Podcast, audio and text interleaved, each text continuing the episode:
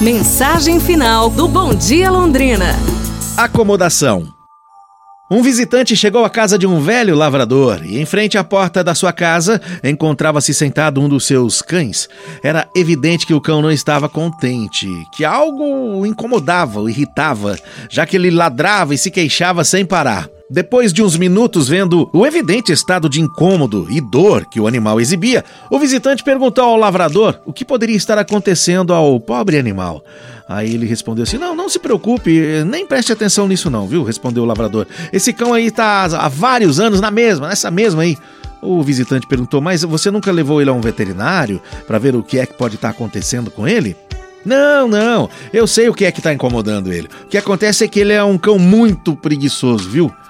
Aí o visitante perguntou assim: é, e o que, que isso tem a ver com as suas queixas, as queixas desse pobre cão? O dono respondeu: É que justamente onde ele está encostado tem a ponta de um prego que sobressai do chão e que toda vez que ele se senta, incomoda, pica ele. E é por isso que ele fica ladrando, se queixando aí. Mas eu não entendo, então por que, que ele não vai para outro lugar, hein? O dono respondeu: porque com certeza o prego o incomoda o suficiente para ele ficar se queixando, mas não o suficiente para ele se mexer. Acho que o texto fala por si só, não é, pessoal?